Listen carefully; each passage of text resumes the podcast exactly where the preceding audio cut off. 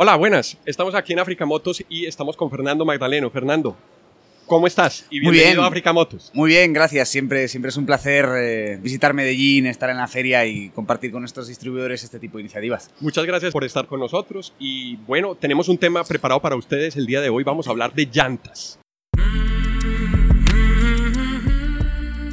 Vivimos en una época de transformación, rodeados de información y tecnología.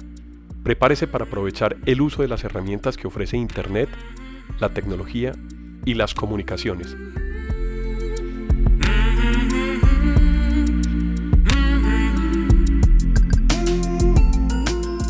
Conózcalas y aprenda cómo usarlas mejor. Bienvenidos.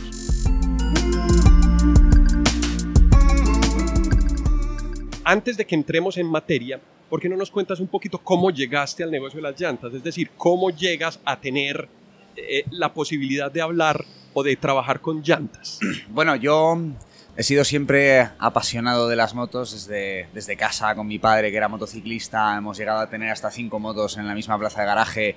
Mi padre, mi hermano, mi hermana y yo.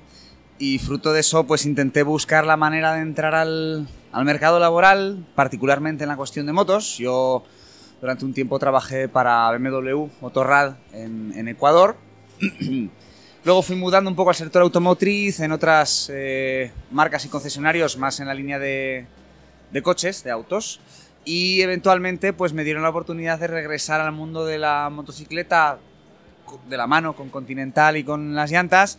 Y hasta aquí, hasta aquí estamos hoy. Buenísimo, o sea que estás sumando buenos años de experiencia también, no solamente los de tu padre y tu hermana, sino que los tuyos. No, esto es, es- es una manera de vivir. Ya no es solo trabajar de lunes a viernes, sino disfrutarlo también sábado y domingo. Eh, sí, ese estilo de vida, Sí. definitivamente. Tal cual. Bueno, Fernando, hablemos un poquito y empecemos en- a entrar en materia. ¿Cómo, ¿Cómo hacemos para empezar a elegir una llanta? ¿Cómo, ¿Cómo empiezas tú? Suponte que tienes la primera motocicleta y que quieres empezar a pensar, bueno, ¿qué llantas les pongo? Bueno, esto es, es una pregunta eh, que parece fácil, pero no lo es por la cantidad de cosas que hay que tener en cuenta. Vamos a intentar hacerlo lo más eh, sintético posible. Hay que tener clara una cosa, y es que normalmente la moto ya va a decir mucho respecto de qué opciones tienes a la hora de escoger un- una llanta, ¿no? O sea, que el primer, el primer punto que hay que tener en cuenta es qué tipo de moto tengo. Tal cual. Al fin y al cabo, eh, las llantas eh, son los zapatos de la moto, ¿sí? La moto está vestida para cierta ocasión, a diferencia de nosotros que nos podemos cambiar un poco la ropa, la moto tiene una, una razón de ser, un concepto inicial desde su creación en, la fábrica que sea, y eso va a determinar mucho eh, qué opciones podemos escoger a la hora de tener que elegir una llanta, ¿sí? Desde qué hace la moto y para qué sirve, qué hace bien, qué hace no tan bien, qué hacemos nosotros como pilotos en motos que son un poquito más versátiles, por ejemplo una doble propósito, que como su propio nombre indica, tiene dos propósitos, es decir, sirve para hacer dos cosas, entendiéndose estas dos cosas como un manejo en asfalto, que es digamos un poco la parte más tradicional, ¿no? Y la parte más utilitaria, perdón, y un potencial manejo también en, en destapados, caminos de segundo y tercer orden, trochas, el gusto por hacer off-road, ¿no? Off-road, es lo que se conoce como off- off-road. Off-road, sí, exactamente. Entonces, eso uno. Es decir, si yo, por ejemplo, elijo una superbike de 1000 centímetros cúbicos y le quiero calzar unos neumáticos para ir a hacer trocha, ya de por sí estoy empezando a hacer las cosas no tan bien. El ejemplo, ¿no? Volviendo al tema de los zapatos, si yo tengo un matrimonio y me calzo los zapatos de Cristiano Ronaldo o de Lionel Messi para que no haya la, la pelea, Susceptibilidades. Exacto. Eh, no voy a poder hacer lo que estoy destinado a hacer. Y al revés, si yo me voy a un partido de fútbol y me estoy calzando los zapatos para el matrimonio, pues obviamente es posible que me parte un tobillo en el acto, ¿sí? Entonces, eso hay que tener claro primeramente. Segundo, el neumático, como buen producto que de tecnología, homologado, que sigue una serie de, de procesos para ser creado, el neumático, o la llanta en este caso, cuando diga neumático me refiero a la llanta, La llanta. hay aquí una barrera idiomática. Eh, la llanta tiene unas medidas. Sí, muchas gracias. La llanta tiene una medida, eh, tanto la delantera como la trasera, que en el caso de las motos casi siempre hablamos de medidas donde la llanta delantera es más estrecha, la llanta trasera es más ancha, Ancha. ¿no? Eso es una de las particularidades. yo no puedo calzar una medida que exceda según qué parámetros eh, a nivel cotas. Por ejemplo, si mi moto tiene un RIN 17 adelante y atrás, yo no puedo calzar un RIN 18.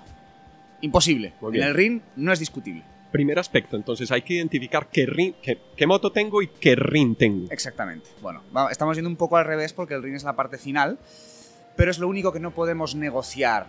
Es decir, eh, un neumático, a la hora de hablar de él, hay múltiples maneras de referirse al neumático y de cómo medirlo. Sí, el, el método tradicional europeo que consta de, de tres, eh, de tres partes, pero también un sistema de pulgadas imperial y también tenemos un sistema eh, que aplica exclusivamente para las motos eh, tipo custom, chopper, eh, cruiser, eh, este corte Harley Davidson y sucedáneos, que es un código alfanumérico. En todo caso, hay que tener claro que si un RIN 17 es lo que monta mi moto, no le puedo poner ni un 16 ni un 18. Eso no entra. Las otras dos medidas dentro del sistema métrico, del sistema de medición europeo, vamos a llamar, que son la anchura en milímetros y la relación de aspecto en porcentaje, es decir, cuánto mide la llanta de ancho y cuánto mide la llanta de alto, esos términos sí son hasta cierto punto negociables. Por ejemplo, eh, motos de mediana cilindrada de corte de KTM Duke 390, Yamaha MT-03, Z300, toda esta incipiente gama de motos aspiracionales de media cilindrada que está surgiendo con un éxito brutal a nivel mundial. Estas motos, motos montan de serie normalmente un juego en 17 pulgadas de 110 70 17 adelante y 150 60 atrás. Por factores estéticos, que luego podremos discutir hasta qué punto son realmente funcionales o no, eh, hay muchos propietarios que deciden calzarle una medida más en la trasera, porque se ve más chévere, la llanta es más grande, entonces tiene pinta de moto más grande. Recordemos que hablamos de motos aspiracionales. Entonces le calzan una medida más. Cuando de Mayor. base tiene, sí, tiene un 150 y le calzamos un 160. Esto es válido, es decir, va a entrar la llanta en el ring. Va a entrar, la vamos a poder poner y a priori no deberíamos tener mayor problema. No hablamos aquí de consecuencias no tan positivas en materia de conducción o performance per se, eh, pero en un principio entra. Es decir, yo calzo un 42, me puedo poner un 42 y medio. Ok, Ah, pero empiezo a, a tener en cuenta eso para, para tener cuidado en el momento de manejo. Mm. Sí, no, no vamos a, a correr mayores riesgos, es decir, no es que haya un, un riesgo intrínseco una vez elegido una medida que no es la original, hay una serie de conse- consecuencias a nivel dinámico-mecánico. Es decir, la moto ya no va a responder igual. Bien o mal, pues, eh, Te tienes que volver a acomodar. no, sencillamente, por ejemplo, si yo calzo una medida más grande, esto lo podemos ver más adelante en detalle, una medida más grande supone un parche de contacto. El parche de contacto es la superficie que está en contacto con el suelo, entre la llanta y el suelo, valga la redundancia, ¿no? Al tener una llanta más grande, ese parche de contacto va a aumentar en superficie, en área, así voy a tener más centímetros cuadrados, como lo queramos medir, de parche. ¿Esto que supone? Un mayor eh, parche o una mayor eh, área nos va a hacer que la moto tenga que remar contra más resistencia. Hay más fricción. Exacto. Entonces tendrá más oposición y se presentará más resistencia. ¿Cuál va a ser la- el efecto inmediato? Aunque a veces sea imperceptible, vamos a hacer que la moto tenga que realizar más esfuerzo para alcanzar la misma velocidad, con lo cual vamos a perder en prestaciones, uno, y ese extra de rozamiento y ese extra de eh, exigencia a la moto nos va a hacer que incrementemos el consumo de combustible. Este, Más allá del gasto que hacemos de más cuando normalmente sabemos que un neumático más grande siempre va a costar más que la medida equivalente con el mismo diseño en una cota más pequeña, ¿vale? Ok, entonces teniendo en cuenta que hay más contacto con, con el suelo, se podría decir que la respuesta al acelerar la moto también es mejor. Es peor. Es peor.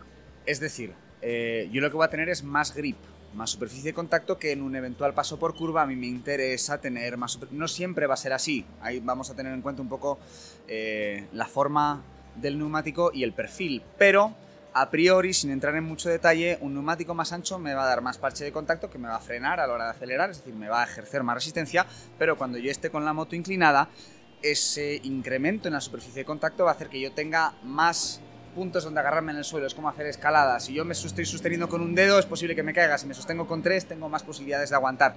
Lo mismo, cuando tengo más área de contacto entre el neumático y el suelo, más posibilidades tengo de rodar con confianza y de evitar que la moto deslice en condiciones estándar, si no me encuentro con ningún tipo de suciedad, aceite, nada en, el asfalto, ¿no? Correcto. Esto ocurre en, ahora hablabas en las superficies o llantas que son doble propósito. No, Esto- en general. En general, esto ocurre tanto en superficies como asfalto como en superficies off-road.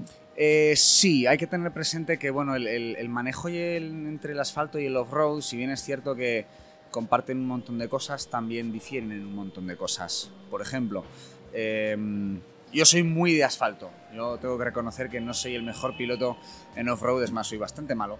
Eh, llámame romántico, pero a mí me, parece que la moto es para estar encima, no para estar debajo. Y en el off-road uno pasa mucho tiempo en el suelo. Pero en todo caso, em, vamos a partir de la base de que eh, la conducción casi siempre en asfalto va a ser una conducción donde la moto no va a moverse fuera de nuestro control.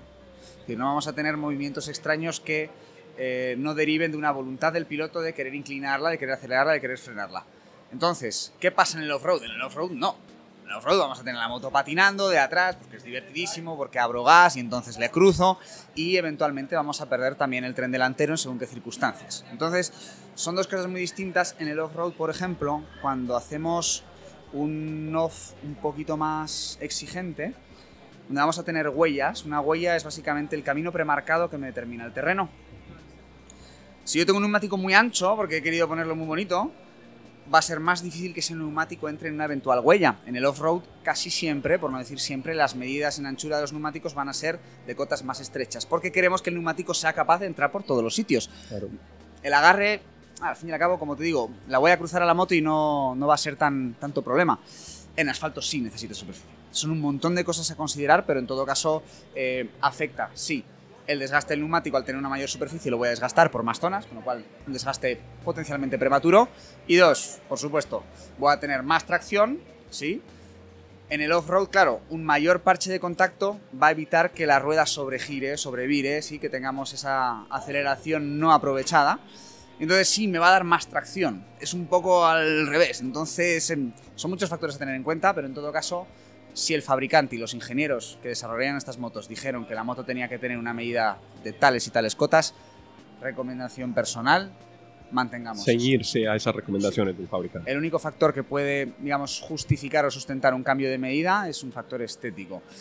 Y por estética, bueno, se hacen ciertas cosas en moto y otras que no son tan recomendables. No vamos a arriesgarnos a, a partirnos la cara por estética, ¿no? Sí, ya ahí viene entonces la estética y el gusto, porque el gusto también, sentirse uno cómodo con la, la llanta y eh, probar también le va a dar a uno criterio de decisión para elegir finalmente. Sí, bueno, hay que tener presente que la moto es un medio de transporte que en muchos casos ya no responde a necesidades que vamos a poder denominar objetivas, medibles, que es para llevarme de un punto A a un punto B. Es decir, en la moto, sobre todo en las mayores cilindradas, lo que importa es el trayecto en el destino. Entonces es una cuestión de disfrute y esto se, se extiende a todo. Yo me bajo de mi moto en el garaje y le mando un beso porque la veo bonita, porque me gusta, porque tal. Y ahí pues también obviamente el factor zapatos que lleve, pues zapatos, ¿no? Eh, Empieza a tener en cuenta. empieza a coger peso. A mi criterio no es suficiente como para eh, poner en segundo orden lo funcional antes que lo estético. Pero no, al revés, poner en segundo orden lo funcional y en beneficio de lo estético que sea lo primero y lo que prime. Pero bueno, cada cual maneja su moto como quiere, ¿no? Es verdad. Es verdad y cada quien toma sus decisiones y cual. finalmente pues elige qué, qué va a usar. Bueno, hablaste ahorita sobre, sobre dos tipos eh, de, de superficies. Es decir, hablaste sobre ne- neumáticos, es decir, llantas, que pueden servir para eh, off-road y todoterreno. ¿Dónde empieza a contar la funcionalidad de la llanta Sellomatic y no Sellomatic? Ok, bueno. Tema del Sellomatic, eh, que para que entendamos un poco el Sellomatic, el Sellomatic es, vamos a decir, una tecnología, un estándar, vamos a llamar, que permite que una llanta y el aire que tiene que tener dentro estén sostenidos entre el aro y la llanta. Es Entre el y la conjunto, exacto, entre el conjunto ring-llanta es estanco, es hermético. Yo meto aire y no sale por ningún lado. No, el aire eventualmente va a salir, pero de forma muy, muy controlada y dentro de los rangos normales que se, que se definen. Normalmente... Pues hay- serían fugas despreciables, pues mínimas, que hay que tener en cuenta para, para calibrar el- la presión, pero, pero que hay siempre un poco más, hay un poco de fuga. Es un hecho. Eventualmente cada semana la llanta va a perder un poquito de presión por una cuestión atmosférica, porque obviamente el aire tiende a salir por la presión que tiene, pero es una forma controlada. Históricamente los primeros neumáticos se elaboraron con lo que denominamos las primeras llantas. Enti- Entiendo que en Colombia se dice las primeras llantas iban con neumático. Correcto. Esto quiere decir que la llanta, el conjunto llanta-rin, no es capaz de retener el aire y tengo que introducir un tercer agente, que es el neumático, que es un tubo básicamente redondo con una válvula que lo que hace es sostener el aire dentro. Entonces tenemos un aro, que es lo que va a hacer que el movimiento del tren de arrastre se traslade a la catalina, que se traslade al aro, que se traslade a la llanta. Tenemos una llanta que es la que me va a dar eventualmente la fricción, tanto para acelerar como para frenar y paso por curva. Y tenemos un tercer elemento, que es el neumático, que es el que va a sostener el aire dentro. Recordemos que la llanta tiene que ir con aire. ¿vale?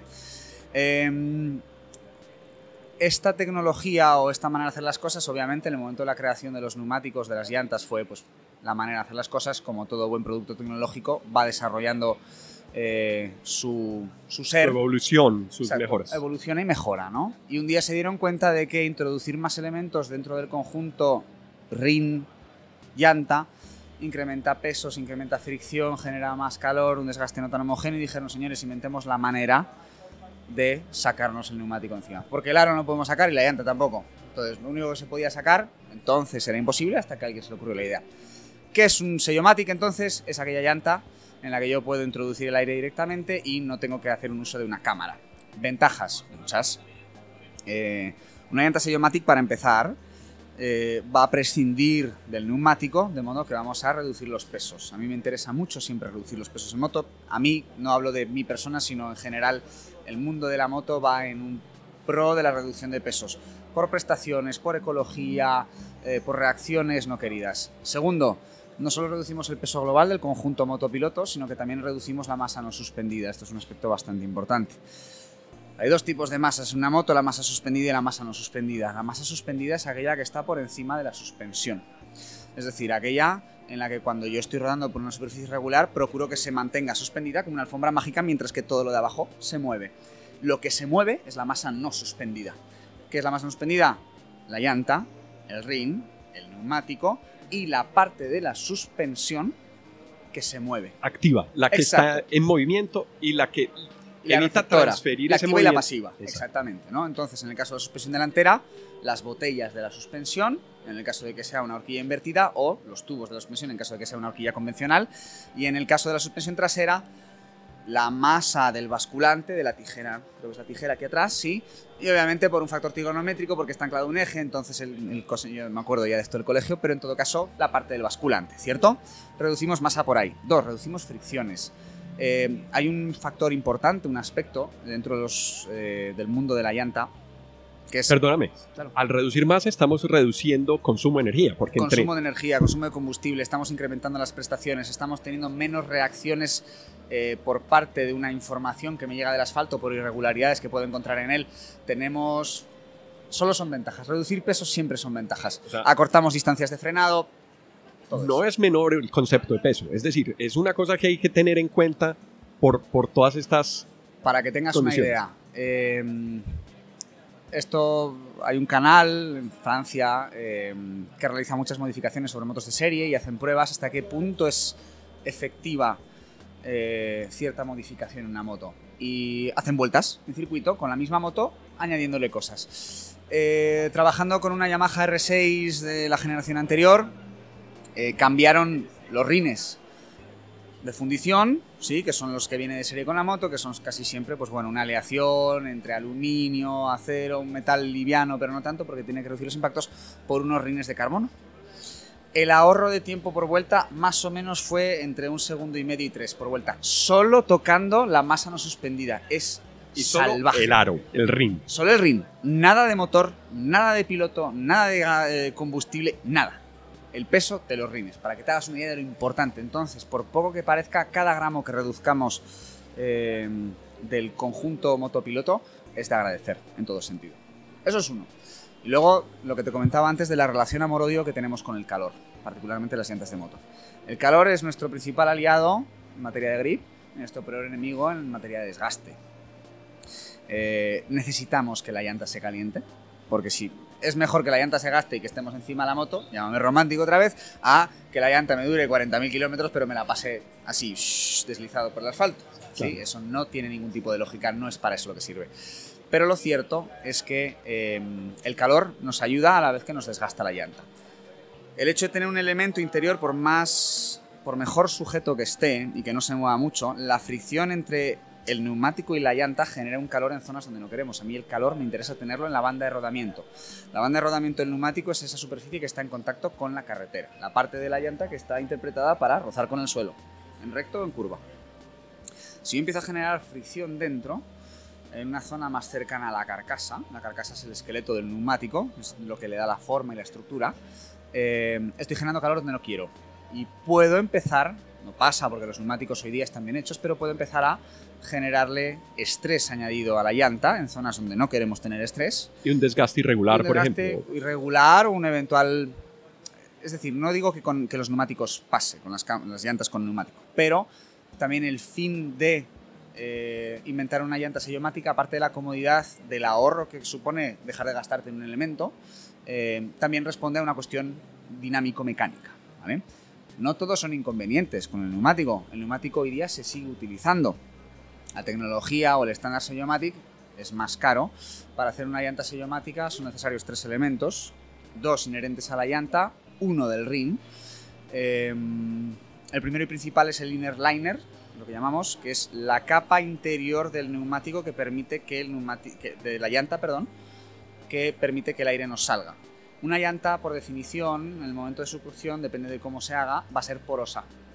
¿Sí? En su zona interior. Es decir, el aire con cierta presión va a tender a Salir. salir por donde pueda. Y si la junta entre el ring y la llanta está sellada, va a buscar salir por a nivel microscópico.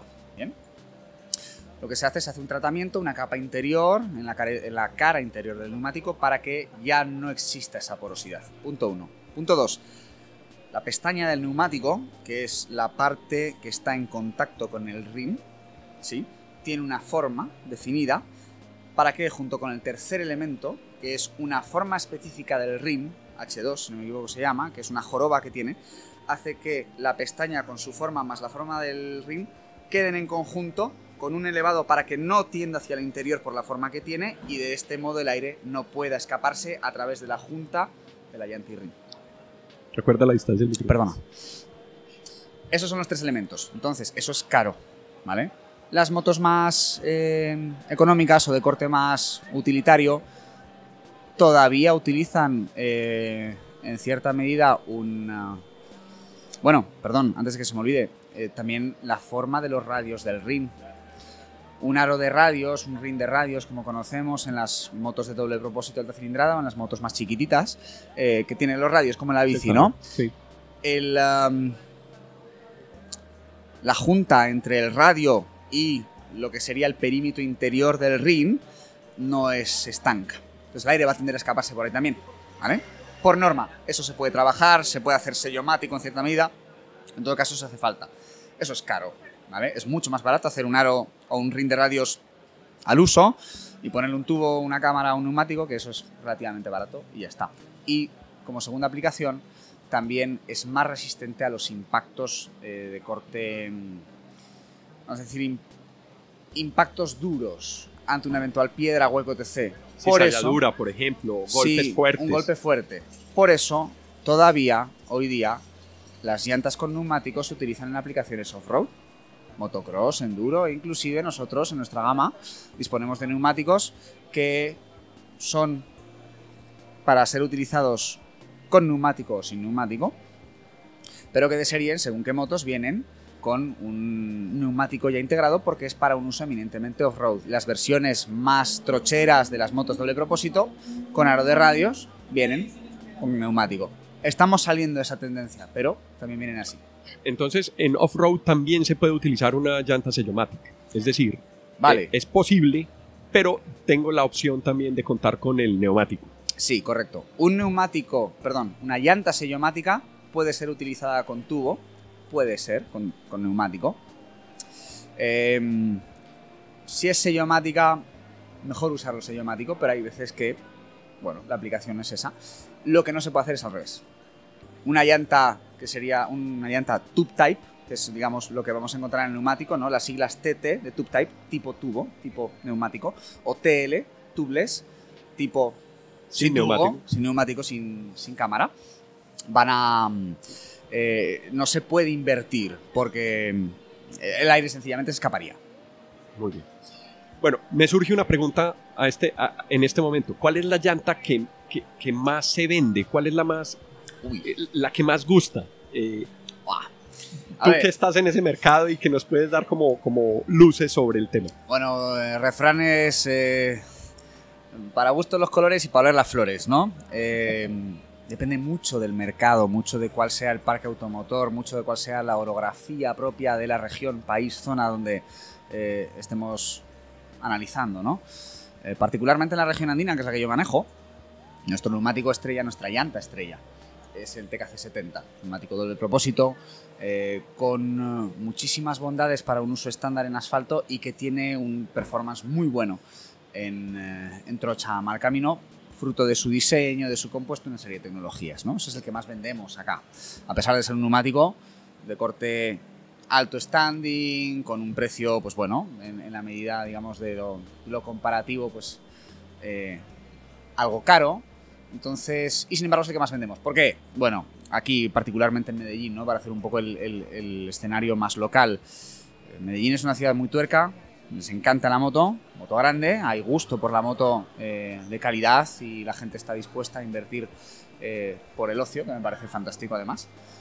Y bueno, pues las carreteras de Medellín y el paisaje se prestan para salirse de lo establecido, salir del asfalto.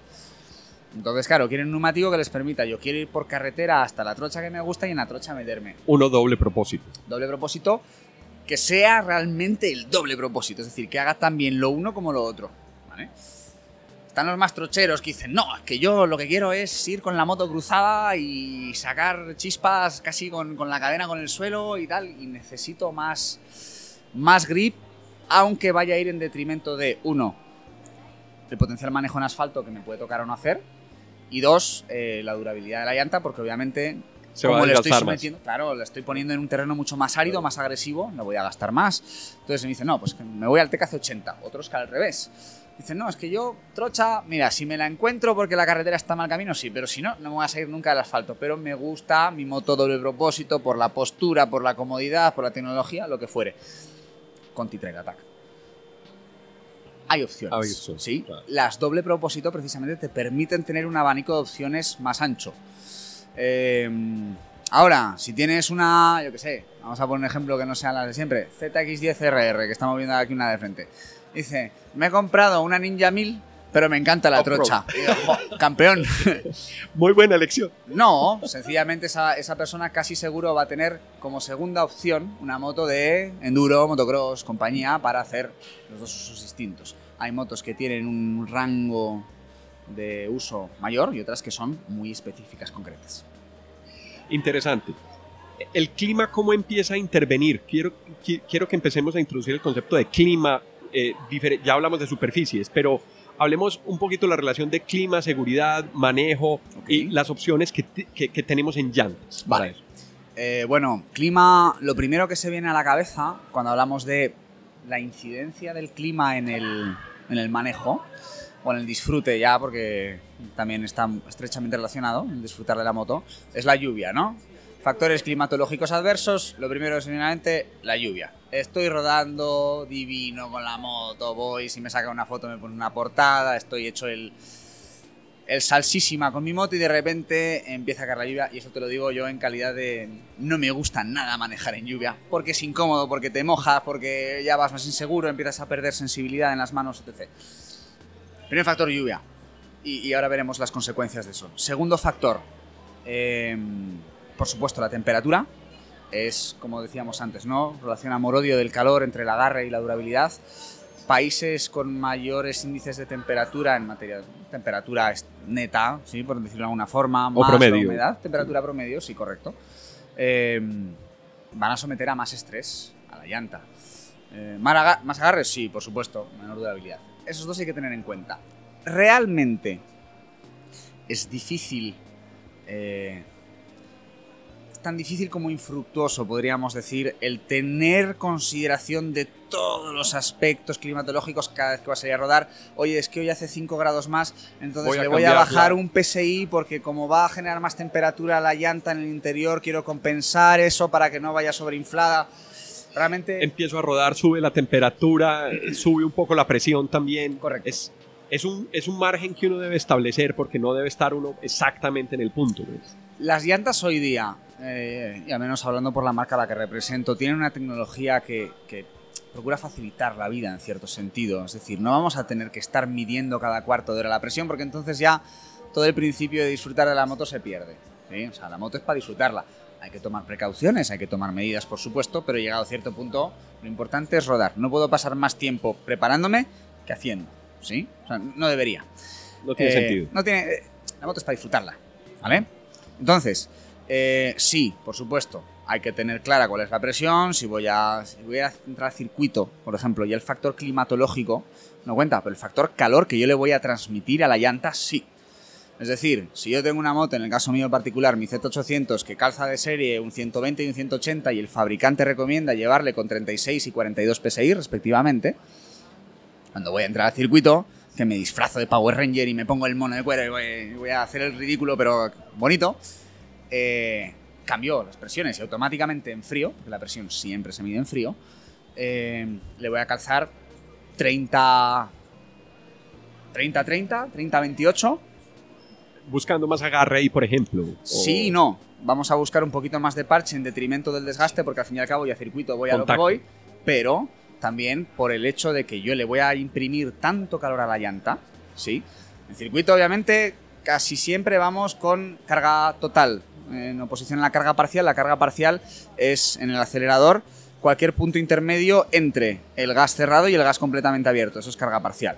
En circuito vamos a ir con carga total, es decir, gas completamente Completa. abierto, vamos a cerrar para entrar en la curva y abriendo progresivamente para ya tener el paso por curva eventualmente, pero casi siempre vamos a ir a cuchillo, ¿sí? Ese estrés del frenado y, del- y de la aceleración extremos que vamos a someter a la llanta va a generar muchísimo calor, que va a hacer que el aire dentro de la llanta se expanda y nos va a generar más presión. Tenemos que bajar. Esos son los dos factores. Volviendo al tema que me desvío, factor lluvia. Creo que es el principal, que a todos se nos viene a la mente y por un motivo ha de ser.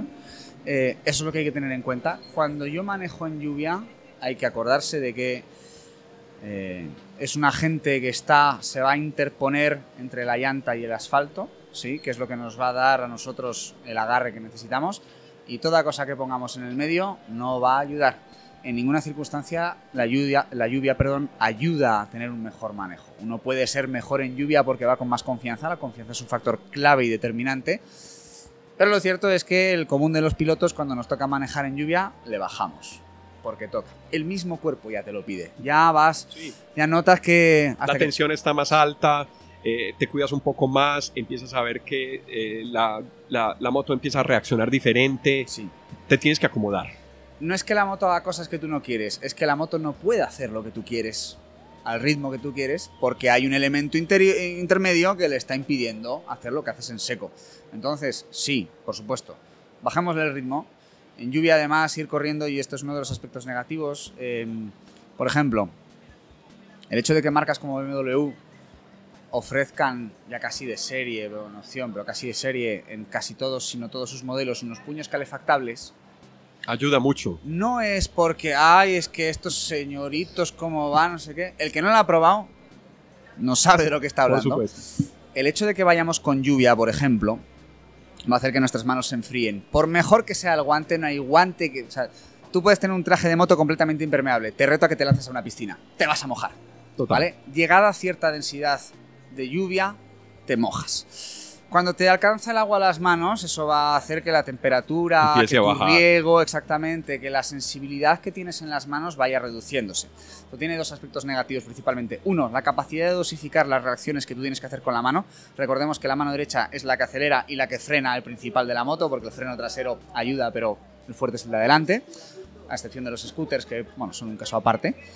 Em, y dos, vamos a estar concentrados en no pasar frío, con lo cual nuestro, Atención. nuestra atención va a verse disminuida en las cosas que realmente importan. El tener la mano calentita y que tengas riego sanguíneo en la mano y que puedas dosificar el freno y que no te estés preocupando de joder qué frío que hace, hace que conduzcamos de forma mucho más segura. Parece una tontería, pero como esto, miles. Entonces, todas esas medidas a nivel equipamiento, tener un equipamiento que esté adecuado, insisto, no te va a salvar de todo, pero que sean unos guantes buenos, que si vas a manejar en lluvia sean efectivamente impermeables en la medida de lo posible. Que vayas con unos bar boosters, unas protecciones, por ejemplo, si tu moto no tiene puños calefactables, pero por estética le puedes calzar unos bar boosters, primero te va a ayudar a que en caso de una caída puedas intentar evitar partir las maniguetas, que siempre es un, es un dolor Riesgo, de cabeza. sí. Y dos, eso va a detener el viento, que el viento, recordemos, a partir de los, no sé si son los 60, 70 kilómetros por hora, cada 5 kilómetros o 10 por hora adicionales, en sensación térmica es un grado centígrado menos. Entonces, el frío del viento, de, de ir yo rodando contra el viento, también va a hacer que tengamos más frío, ¿vale? Entonces, eh, todo eso ayuda porque el viento te lo para. Entonces, la combinación de un guardamano, un barbuster, como queramos llamar, más los puños calefactables en caso de una eventual lluvia, va a hacer que las manos irán mojadas, pero es como lanzarse al mar con un neopreno. Van mojados, pero el agua está a la misma temperatura. Entonces ahí ya vas tranquilo. Hay que tener mucho en cuenta eso y tener un equipamiento, tanto a nivel moto como a nivel piloto, que esté preparado para la lluvia si nos vamos a encontrar. Y si no a casa, Condiciones de seguridad. Todo es bueno para mantener la seguridad. Es decir, eh, eh, tratar de controlar el entorno, tratar de, de evitar sentir una sensación térmica menor en temperatura en condiciones de lluvia y en, y en, y en, y- y en un clima frío, por Ajá. ejemplo, eh, va a permitir que la atención esté centrada en otras cosas y no se preocupe de la lluvia. Entonces, cualquier acción que haga uno alrededor de mejorar el confort de la, del manejo vale para, para Sí, mejorar la sensación de manejo. podríamos extendernos aquí durante horas analizando todos los puntos y seguramente me faltarían un montón. Entonces, pero en general la premisa es nunca puedes tomar demasiadas medidas en pro de la seguridad. Puedes tomar las suficientes. Las estrictamente necesarias son las que te exige la ley, que básicamente es un casco. Esperemos que un día, dentro de no mucho, también sea exigido rodar con una, ya no una chaqueta con protecciones, tal, porque obviamente los usos dependen, pero por lo menos el no llevar partes del cuerpo expuestas. Siempre con guantes, camisa de manga larga o una chaqueta eventual. O sea, si no vas a ir porque te estás muriendo del calor, vas a comprar el pan, recordemos que el asfalto está igual de duro a 20 que a 200 kilómetros por hora, yendo desde aquí hasta Perú o yendo desde aquí hasta el garaje. Entonces, eh, hay que tener cuidado. Cuanto más nos desconcentramos o más en confort nos sentimos, menos conscientes de los riesgos somos. Entonces, eh, no hay medida de más, ¿sí? Hay medidas que son más o menos efectivas y hay algunas que podemos decir son suficientes. Pero no se invierte demasiado en seguridad. Muy bien, muy bien. Ya empezamos a hablar de, de viajes. Eh, ¿cómo, ¿Cómo elige o con qué criterios elige uno una, una llanta para un viaje largo? Vale. Hay gente que quiere, que quiere salir de Colombia o incluso hay extranjeros que empiezan a viajar toda América, llegan a Colombia y siguen hacia el sur. En fin, ¿cómo, cómo me preparo y cómo elijo mis neumáticos? Bien, bueno. Vuelta al, al ejemplo de los zapatos. Un viaje largo. ¿Qué va a pasar en un viaje largo? En un viaje largo lo que vamos a tener es un montón de kilometraje, ¿sí? Casi seguro, ¿vale? Porque obviamente depende del concepto de largo de cada, De cada de viaje. cada piloto, ¿no? Pero en un principio vamos a tener un montón de kilómetros. Cuando hacemos viajes largos, realmente la carretera en general o el trayecto por el que vamos a escoger tiende a volverse más recto, ¿sí? Porque en un viaje largo, a pesar de que vayamos en moto y que vayamos a buscar carreteras divertidas, ahí el factor destino empieza a cobrar más importancia. Por Yo salgo el domingo, me hago una ida y vuelta y voy por una carretera que a mí me gusta, que tiene curvas donde estoy cómodo y tal, y cuando llego a mi destino vuelvo, no es que paro. Cuando hacemos un viaje largo es porque quiero visitar, me quiero ir desde, desde Medellín a, yo qué sé, Tierra del Fuego, a Patagonia, lo que sea. El destino cuenta. Entonces, obviamente vamos a intentar optimizar el factor tiempo. Para ello tenemos que coger las rutas más eficientes, que normalmente son las más rápidas, no las más cortas. Las rutas más cortas en moto normalmente son las más Sinuosas. es, es- es lo divertido y es parte de, pero no te puedes ir desde Medellín hasta la Patagonia en carreteras de curva a 60 km por hora, porque no llegas. Claro. No llegas. Entonces, eh, la carretera empieza a ser eh, propensa a ser más recta. Entonces, vamos a necesitar un neumático que tenga esa capacidad de aguantar largos trayectos, sí, sin mucho input en la zona de los hombros del neumático. Recordemos que los hombros del neumático son la zona que está en contacto con el suelo cuando yo estoy inclinando a izquierda o a derecha, ¿sí? Entonces el neumático tiene una banda de rodamiento de rodadura central, que es la que está en contacto cuando yo voy recto, en recta, y dos hombros, al costado izquierdo y al costado derecho, ¿vale? Entonces, ¿qué hay que tener en cuenta? Primero, cada fabricante, y esto hablo en nombre de Continental, pero todos nuestros competidores también ofrecen eh, gamas de neumáticos pensados, ¿sí? en mayor o menor medida, para esa faceta viajera. ¿vale? Depende mucho de la moto también. Es decir, si yo me quiero ir el mismo recorrido que habíamos planteado anteriormente, con una Vespa PX 150 de dos tiempos del año de cuando yo no había nacido todavía, pues el catálogo de opciones que te vas a encontrar, y ojo que esto lo hace un montonaco de gente, eh, el catálogo de opciones va a estar tanto reducido. Ya para esa moto no encuentras tanto neumático, entonces le pones lo que hay. Criterio, que dure, que sea un compuesto, hablamos ya, empezamos a entrar en el tema de compuestos, ¿no? Duros, blandos, que sea un compuesto un poco más durete para que me dé esa durabilidad extra, ¿sí? Porque como no voy a necesitar extremado agarre, recordemos que durabilidad va peleado del grip, del agarre, como yo no voy a necesitar un agarre extremo porque no voy acostando la moto a 52 grados, porque Claro. voy a ir más bien en recta con un ritmo tranquilo, recordemos que los viajes largos cansan. Es un, es un viaje más de fondo, por lo tanto voy más relajado, no voy exigiendo la moto ni nada. Entonces necesitamos un neumático que esté concebido en ese sentido para que dure más allá de las prestaciones. Si tenemos un neumático que dura y encima que es bueno en agarre, mejor, porque la eventual curva que nos vamos a encontrar o ante la necesidad de realizar una maniobra un poquito más, más calentita, pues nos va a venir bien, ¿vale? Entonces, eh, por ejemplo, nosotros en Continental manejamos neumáticos con banda de rodadura central en la gama de Sport Touring, eh, completamente lisa, sin dibujo. Esto va a hacer que el calor se disipe en un área superior, ¿vale? De modo que el desgaste sea menos pronunciado en la zona donde está en contacto con el suelo y da más durabilidad al neumático. Dos, pensemos en la ruta. No es lo mismo decirme, voy a hacer un viaje largo, porque es un viaje largo, irme desde Barcelona hasta, yo qué sé, Nápoles, que irme en la misma distancia de kilómetros por Latinoamérica. Seguro que si lo hago por Latinoamérica me voy a encontrar partes de terreno de segundo y hasta de tercer orden. Entonces yo me voy con el que habría sido la elección para Europa, que sé que va a tener asfalto y que va a tener radares y que no va a poder correr y qué tal. Y aquí pues seguramente acabaremos pintando el suelo con la moto. ¿vale? Hay que tener claro por dónde estamos yendo. Obviamente el catálogo de productos que ofrece cada fabricante en según qué países vienen ya adecuados a lo que conocemos del mercado. Sabemos que sé que hay viajeros posiblemente dentro de nuestro catálogo de productos, por ejemplo, elegirán la opción Trail Attack.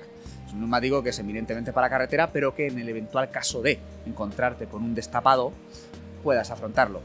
La opción para Europa sería un Road Attack 3, porque sabemos que no te lo vas a encontrar. Depende mucho del camino y tal, y por último del piloto que seamos. Hay gente que dice, no. En el caso mío particular, yo resido en Ecuador, y hace unos años se fueron el grupo, un grupo de Ducati, el oficial, el Desmo Owners Club de Quito, al GP de Argentina. Y un buen amigo mío, Fede, eh, se fue en su Street Fighter, una, una Ducati Street Fighter 848, una moto con una postura de conducción terrible, terrible en lo incómodo para ese viaje y compañía, y él se fue con sus Race Attack. Entonces, digo, campeón, te vas a comer cuatro juegos en ida y cuatro juegos en vuelta. Me da igual, porque yo voy así, yo soy piloto. No es la moto para eso. Rara vez va a pasar, pero en todo caso, moto, trayecto y manera de conducción. Fernando, eh, muy buenos los temas. Yo creo que podríamos quedarnos aquí mucho tiempo conversando. Fue, fue un gusto haberte tenido aquí en África, aquí en Medellín. Te agradecemos mucho por este espacio en donde nos hablas de llantas y donde nos puedes explicar un montón de cosas que son muy útiles. Esperamos volverte a tener por aquí pronto. El gusto es mío y espero que se dé otra vez esto pronto. Muchas gracias. Bien. Él fue Fernando Magdaleno, yo soy Alejandro Piláez y nos encontraremos aquí en otro momento de África Motos. Hasta pronto.